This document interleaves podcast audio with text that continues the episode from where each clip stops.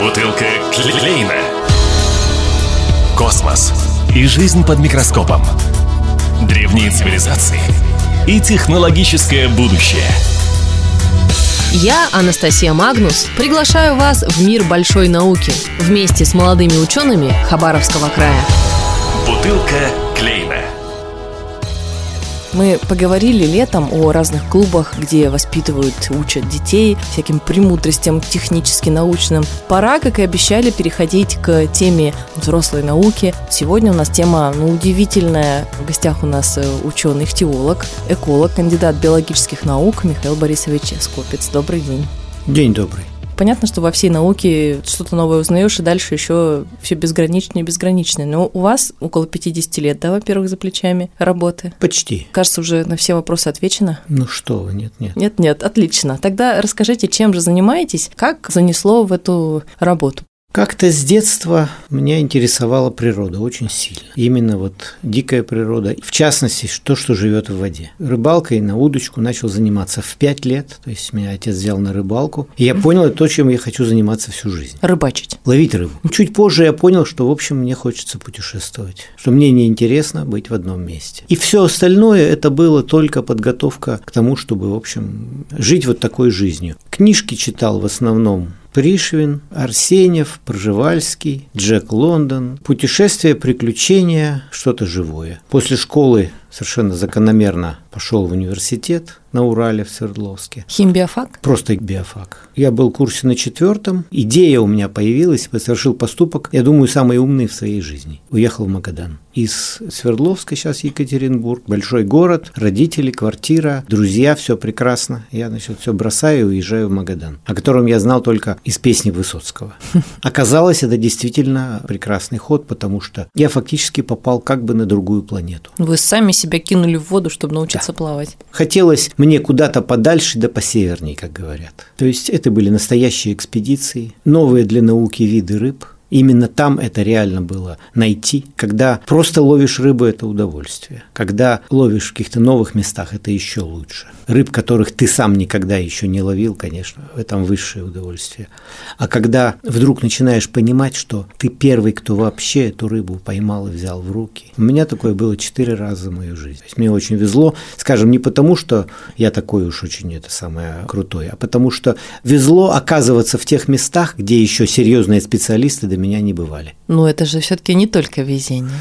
Если бы ну, не побывали, точно конечно, бы не разумеется. То есть надо сначала побывать, а потом еще это все поймать и понять, что это новое. Конечно, этих рыб кто-то в руках держал до меня, несомненно. Ну, никто не описывал. Да. Когда вы на четвертом курсе, получается, уехали, вы Нет, не закончили? я на четвертом курсе решили. решил. И для студента, в общем-то, такого не все-таки балбеса, как все студенты, это было довольно много телодвижений и через знакомых родителей, и через, значит, сотрудников одного института, которым я работал летом Э, просто полевым этим самым лаборантом. Я вышел на каких-то людей, добился каких-то писем. В общем, я сам удивляюсь. В результате у нас распределение на пятом курсе. Девки ревут, потому что Далеко не хочется. Да, да, и когда меня спрашивают, а тебя куда засунуть? Я говорю, в Магадан, все в ужасе, а я радуюсь.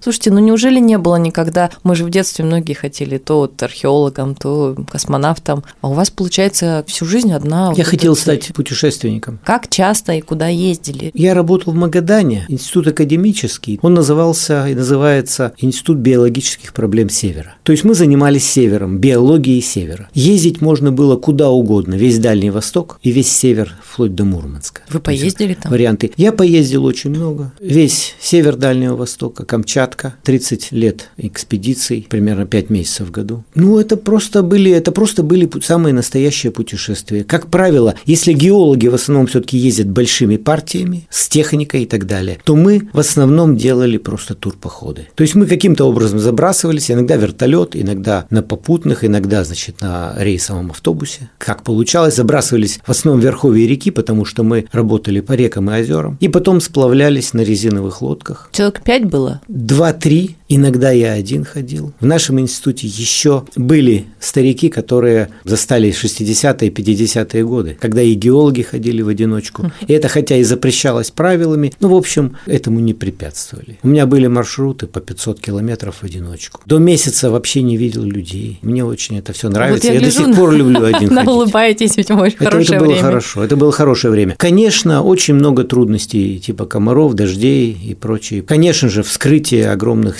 серий рыб для анализа, потому что я же не просто ловил, мне нужно было сделать биологический анализ, это значит вскрытие, копание в потрохах, разумеется. Но результаты уже начинают, когда это все делаешь, результаты в голове бывают интересные, а потом приезжаешь домой, зимой сидишь, обсчитываешь все, что-то обдумываешь, что-то пишешь, картины получаются интересные, что-то немножко узнаешь. Ведь там и коренных народов, дай боже, а у многих э, рыболовство в основе или одно из. Наверное, тоже пообщались немало. Разумеется, очень много общался с представителями коренных народов и учился у них. Пожалуйста, пример. Долгий спор, какие виды гольцов живут на Чукотке. Были их теологи в Москве, которые утверждали, что все это один вид. А вот у чукчей испокон веку для этих самых разных гольцов были разные названия. Это разные виды, и эти-то люди видели, что они совсем разные. Вы доверились местным. Конечно. Где-то надо учиться, разумеется, у людей, которые проводят в природе больше, чем ты, они, конечно, тебя могут чему-то научить. Как у нас часто с историками, к сожалению, бывает, что как раз академики в Москве вот так сказали, ты что-то другое тут открыл, а данные уйти ушли, но никак не изменили общую ситуацию. Скажу так, что то, что мы делали в Магадане, очень серьезно изменяли общую ситуацию, потому что мы публиковались в самых престижных журналах. Данные, которые мы привозили год за годом, они были, в общем, достаточно, что называется, горячие. То И два у нас есть. описано два новых рода рыб, не просто вида, а два новых рода лососевых рыб. Последний из них был описан в 1930 году, а потом мы описали в конце 20 века два рода. Ну, один лососевый, один не лососевый. Занимались прибрежкой морской, там, где траулеры уже не могут подойти из-за рифов, и поэтому никто не работал. А мы, опять же, надувные лодки, риск там прибой и так далее, какие-то пытались там ловушки, сети, удочки и так далее, пытались собирать вот эту рыбу, рыбу которая живет совсем в прибрежке, которая, соответственно, не попадала в руки э, таких нормальных этиологов. Вот. Она пыталась сбежать, но от вас не смогла. Ну, насчет географии, мне приходилось работать не только на Дальнем Востоке и не только в России. У меня были проекты, я участвовал в проектах и в Африке, в Я Южной так Америке, ждала, вот что вы в скажете. Южной Америке, в Северной Америке, Казахстан, Монголия, Армения. Это где я именно работал. Ощутили, что шарик один и все Шарик реки? маленький. Ну, очень-очень разнообразно, очень сложно все. И пример Амур. Десятая река мира по масштабам. Самая богатая река по ихтиофауне в России. Ну, очень-очень плохо изучена. Так может то, что мы говорим, что Амуру так худо, это не совсем верно? Мы свои кусочки видим, вот тут плохо, тут Амуру, плохо. конечно, плохо. Амуру плохо. Три очень плохие вещи. Конечно, загрязнения, они идут. И, конечно, нерациональное рыболовство. Это все понимают. И еще одна очень, в общем, плохая для Амура штука – это гидростроительство. Я думала, вырубка лесов. Вырубка лесов плохо и добыча золота, но я говорю вообще загр- загрязнение. Еще гидростроительство, нарушение режима. Амур, такая штука, он зависит очень сильно от паводков. С паводками не надо бороться. Благодаря паводкам река дышит. Все помнят, кто постарше, начало 2000-х, когда река, маловодные годы, река просто вся заросла горцем. То есть везде вместо озер Петропавловское озеро было как пустырь, заросший бурьяном. Это мы видели, 2002 год. Сейчас пошла нормальная водность, Амур все это промыл. То есть река очищается. Нежелательно дальнейшее зарегулирование. Вот. Если делать гидроэлектростанции дополнительные, обязательно должно быть предусмотрен режим попусков, тогда, когда это нужно рыбе. В нужный момент для нереста должна быть сбрасываться вода. Даже если это, в общем, не очень, с точки зрения гидроэнергетики, не очень правильно. Весенний паводок срезать нельзя, как сейчас идет тенденция, все время перехватывать весенний паводок, побыстрее залить воду, чтобы были в водохранилище была вода. А щуки тогда не будет. Во всех документах, обоснованиях всех плотин написано, какие меры будут приниматься для компенсации потерь рыб- рыбного хозяйства. Другое дело, что это никогда никто не делает. Это все благополучно забывается. Документы лежат, их надо просто соблюдать. То есть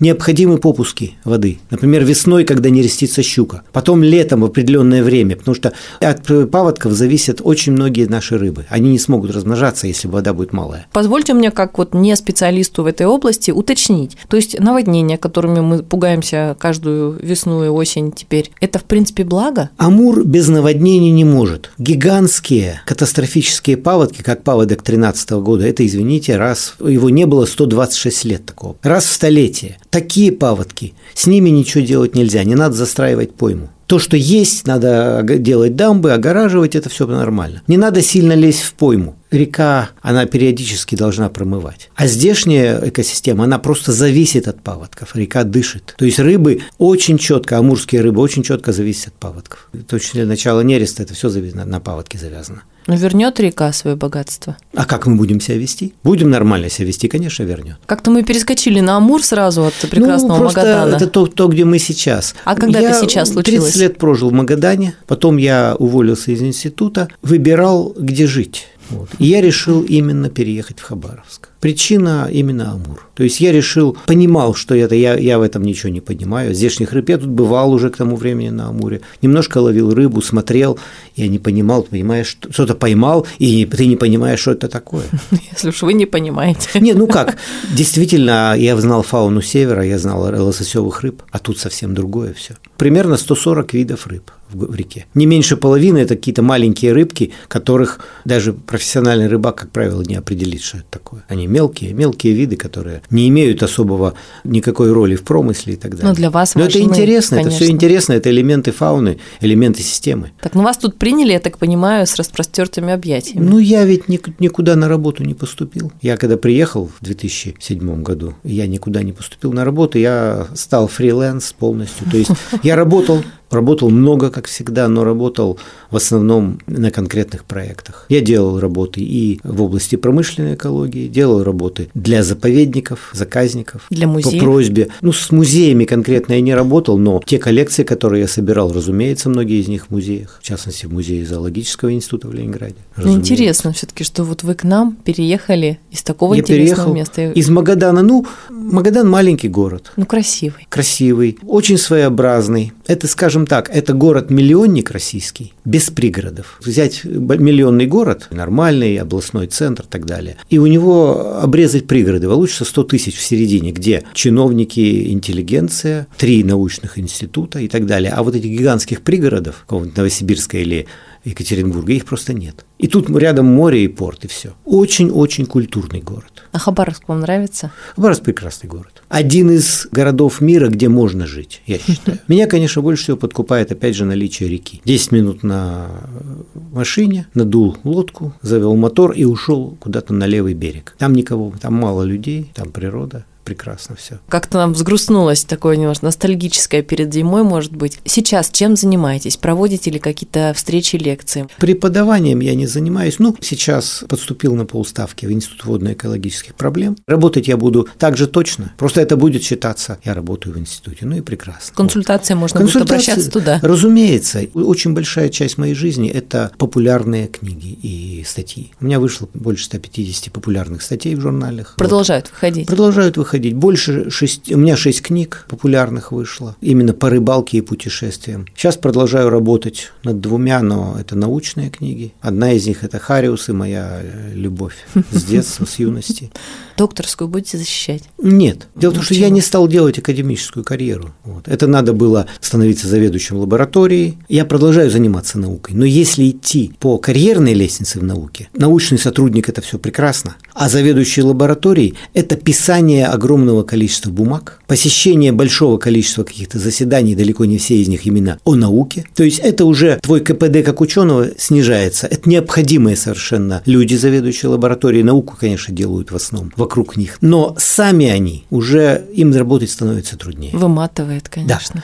И я в какой-то момент принял решение не делать карьеру, остаться на уровне научного сотрудника. По этой причине мне докторская просто не нужна. Это не мой путь. Молодежь, как вот сейчас в науке дела обстоят? Вкус к науке надо воспитывать. Наукой всерьез заниматься могут далеко не все. Сейчас, особенно в отличие от Советского Союза, гораздо больше вариантов себя применить. Можно уйти уйти в бизнес, можно уйти в политику и так далее, и так далее, в общественную какую-то жизнь. И в то же время гораздо больше люди вынуждены заниматься просто зарабатыванием денег. В науке это тоже не самый лучший вариант ради денег идти в науку. И поэтому сейчас я так понимаю, что активная молодежь не так, как мы, рвется именно заниматься наукой. Вас это печалит? Ну, это необходимый, по-видимому, этап. Когда-то это будет преодолено. Это непросто. Ведь наукой занимаешься круглые сутки. Как раз вот от ученого совершенно нет необходимости требовать, чтобы он ходил на работу там к 9 часам. Но он обязан, если он ученый именно с большой буквы, он обязан думать 24 часа. В голове что-то варится, и вдруг ты вспомнил посреди ночи, подскочил и быстренько записать, чтобы не забыть. Это совершенно нормально. Просыпаешься утром, у тебя неделю какие-то цифры в голове не складывались, какая-то проблема, ты ее обдумываешь, отбросил, занимаешься другим. Проснулся утром понял. и вдруг понял, надо только записать, все ясно. Как и во всяком деле, в науке человек может преуспеть только в одном случае, если он погружен полностью туда. Такие люди преуспевают во всех, в любом деле. Среди Поэтому молодежи тоже это призвание. есть такие Есть такие, есть прекрасные очень молодые ученые, есть имена сейчас в их теологии в России прекрасные. А на Дальнем Востоке, в Хабаровском крае? А в Хабаровске у нас сложно, потому что,